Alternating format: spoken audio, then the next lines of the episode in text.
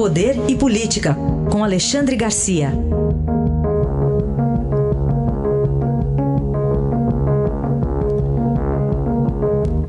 Alexandre, bom dia. Ah, sim, bom dia, Carolina. Bom dia. Bom, confirmada a indicação do presidente Bolsonaro, do desembargador Cássio Marques para o STF, o ministro terrivelmente evangélico agora vira segundo da fila, né? Está na segunda fila. Entrou um católico, né? Entrou um católico inesperado, né? O presidente auscultou o Supremo, depois o Senado e viu que tinha que ser ele. Né? Os outros corriam risco de não ter aprovação. E o presidente conhece ele há mais de ano, né? já, já tem relações com ele há mais de ano, gosta dele, né? é um piauiense. Aliás, o governo, o presidente ontem teve no interior de Pernambuco, interior da, da Paraíba, né?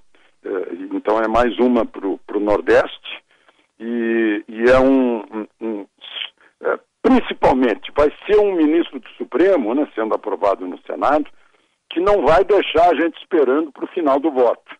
Não vai ficar 40 minutos lendo um voto ele, no, no, Tribunal Regional aqui de Brasília, da primeira região, que abrange a maior parte dos estados brasileiros, ele é muito rápido, muito conciso, uh, uh, muito, muito uh, resumido no seu voto. Ele vai direto, objetivo, simples. Essa, essa é uma vantagem. Né? Mas, enfim, o, o, presidente, então, está sugerindo o nome dele ao Senado, o Senado vai sabatiná-lo para ver se tem, se tem é, conhecimento jurídico notável, como diz a lei. Ele estudou em Portugal, na Espanha, é, na Itália, tem, tem é, especialidade em direito tributário também. E, enfim, depois quem decide é o Senado, né, por maioria absoluta, precisa de 41 votos. Agora, o presidente já tem antecipação da tendência do Senado, assim como da boa receptividade no Supremo e até na esquerda, né? Até o presidente da OAB, eu me surpreendi elogiando a escolha. Ele foi, ele foi nomeado por, por Dilma eh, no, no, Tribunal Federal por lista oferecida pela OAB. E vamos falar também sobre a vitória do governo no STF? Uma super vitória, né? 6 a 4, mas num assunto importante, a venda de refinarias.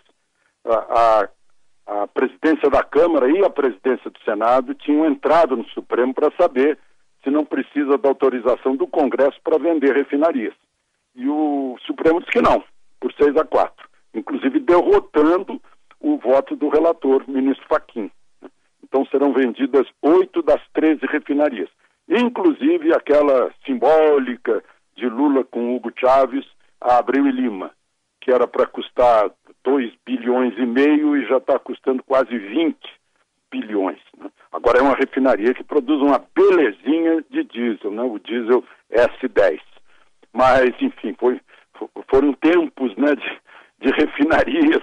A refinaria lá de Passadena, comprada em 2006, vendida pela metade do preço.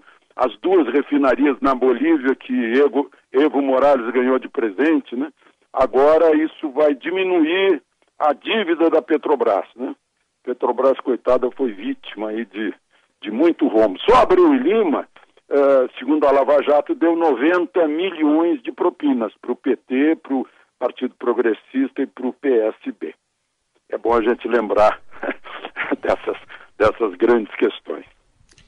Para a gente fechar, Alexandre, mais um caso de dinheiro, uma dinheirama guardada em casa? Pois é, lá em Santana do Paraíba, do, do Parnaíba, né?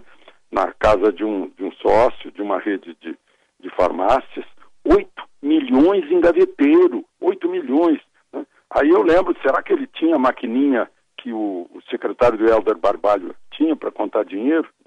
Aí a, a, a rede de farmácia faz uma nota dizendo que sempre seguiu a ética, nunca teve nada irregular e esquece de explicar porque que um sócio tinha 8 milhões em casa, porque que não acredita em banco. Né? É, um, é, uma coisa incrível isso. A dinheirama que a gente, que a, a, gente, a polícia tem encontrado na casa das pessoas eh, quando há busca e apreensão. Uh, e não aprendem. Eu fico me perguntando por que, que não aprendem. Ah, porque tem a segunda instância, ah, foro privilegiado, a tornozeleira, prisão domiciliar. Imagina a prisão domiciliar para Paulo Salim Maluf pra, e para Marcelo Odebrecht. Né? O que é essa gaiola de ouro dos dois?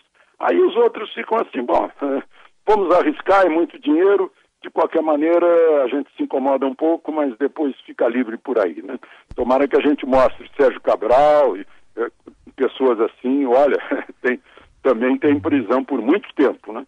Mas eu, eu acho que tem que endurecer, endurecer ainda mais as penas para corrupção, porque senão continua, as pessoas ficam apostando na sorte. Vontade de saber se tem se teria nota de 200, que daí reduz o volume um pouco. Tá? é isso. É, é, foi aquela teoria de, puxa, o Gedel teria metade das caixas se houvesse já nota de 200. De 200. Este foi Alexandre Garcia, que volta na segunda ao Jornal Dourado. Bom fim de semana. Aproveitem o fim de semana.